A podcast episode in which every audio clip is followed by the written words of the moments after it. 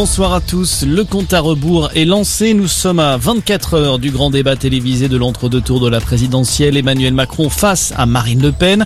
Un débat qui pourrait être décisif alors que beaucoup de Français n'ont pas encore choisi pour qui ils allaient voter. Beaucoup d'incertitudes avant ce grand rendez-vous, mais aussi quelques certitudes. On sait désormais qui va prendre la parole en premier. C'est Marine Le Pen qui a été choisie. Le tirage au sort a aussi désigné le premier thème qui sera abordé. Ce sera le pouvoir d'achat. Dans le reste de l'actualité, ce nouveau tournant dans la guerre en Ukraine, quasiment deux mois après le début de l'invasion russe dans le pays, la bataille pour le Donbass a commencé depuis hier soir.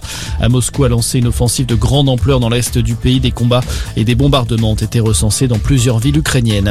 Au chapitre judiciaire, Deliveroo condamné à 375 000 euros d'amende pour travail dissimulé. L'entreprise de livraison de repas à domicile a été reconnue coupable d'avoir employé des milliers de livreurs sous le statut d'indépendant alors qu'ils auraient dû être salariés.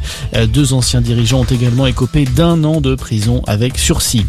Toujours au chapitre judiciaire, on l'appelle le procès Paris bis. Il s'est ouvert aujourd'hui à Bruxelles. Une dizaine de personnes sont jugées pour avoir aidé les auteurs des attentats du 13 novembre 2015. Certains auraient loué un logement aux terroristes, d'autres les auraient aidés à communiquer ou bien à se déplacer. Les débats vont durer jusqu'au 20 mai. La décision du tribunal est attendue pour la fin juin au plus tard.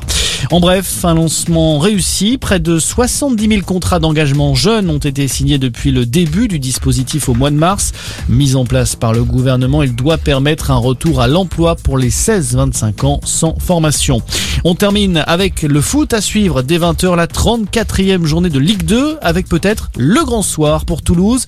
Le club peut valider en effet sa montée en Ligue 1. Pour y arriver, le TFC doit s'imposer à Sochaux et dans le même temps espérer un match nul d'Auxerre et du Paris FC. Voilà pour l'essentiel de l'actualité. Bonne soirée à tous.